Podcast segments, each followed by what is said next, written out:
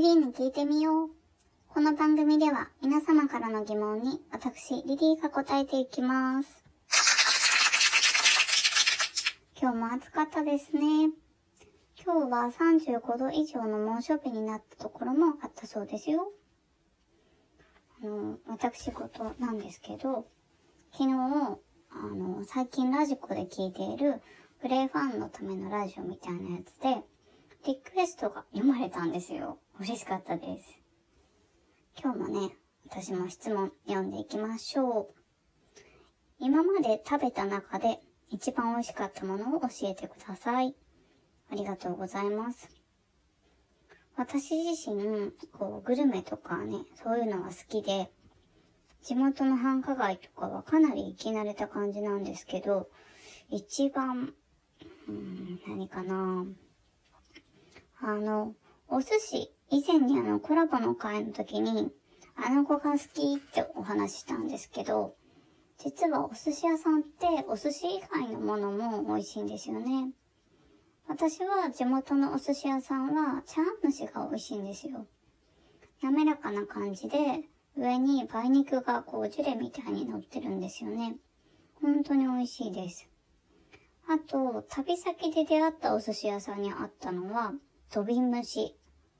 初めて食べたから、最初食べ方とか全部教えてもらって、なんかこう、お土瓶蒸しの蓋に注ぐっていうか、こう、土瓶からちょろちょろちょろって注ぐんですけど、で、このお出汁飲んで、ちょっとこう、すだちかけたりとかして、美味しかったですね。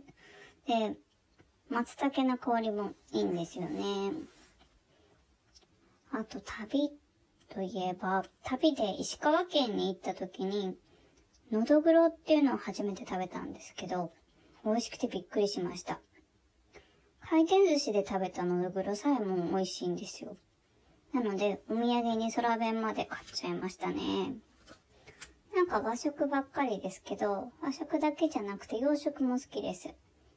あの、ステーキを焼きを見ながら食べたんですけども、30何回とかそういう感じのところなんですけど、焼きを見ながら食べたんですよ。そう、なんか、とっても贅沢な時間でした。あとね、京都のフレンチも美味しかったです。牛ほほの赤ワイン煮なんだけど、なんかこう余計な甘さみたいなのとかなくて、あっさり食べれてよかったです。ほんとね、一つに選べないですね。なんか他にもたくさんあります。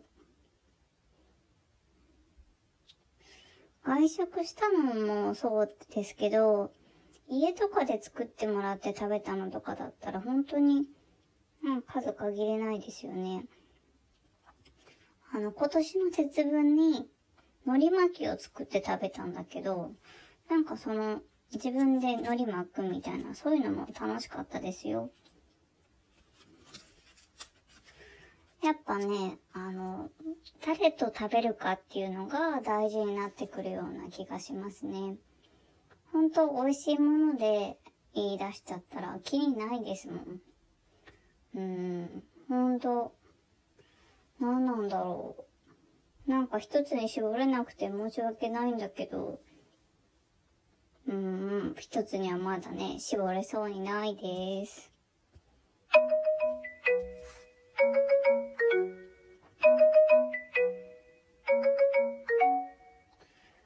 明日、6月10日は路面電車の日、そして森永ミルクキャラメルの日です。路面電車、リリーの地元では走っていますね。なかなか乗らないんだけど、時々乗ると、ちょっと遠くに来た気分になれて好きです。ミルクキャラメルは発売日だそうですね。ホームページ見てみたら、ミルクキャラメルで、クオカード当たるっていうキャンペーンやってるので、気になる方は森永製菓のページをチェックしてみてください。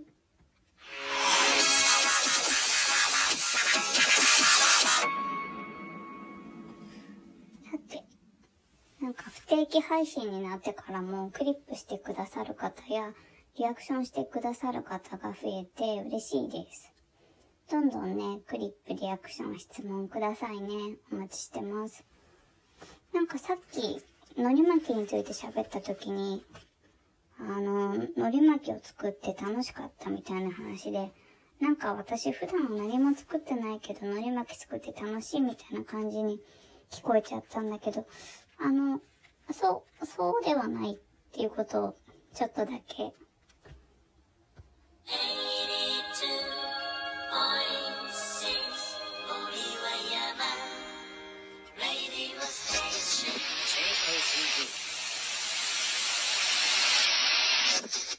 そろそろお別れの時間が近づいてきました。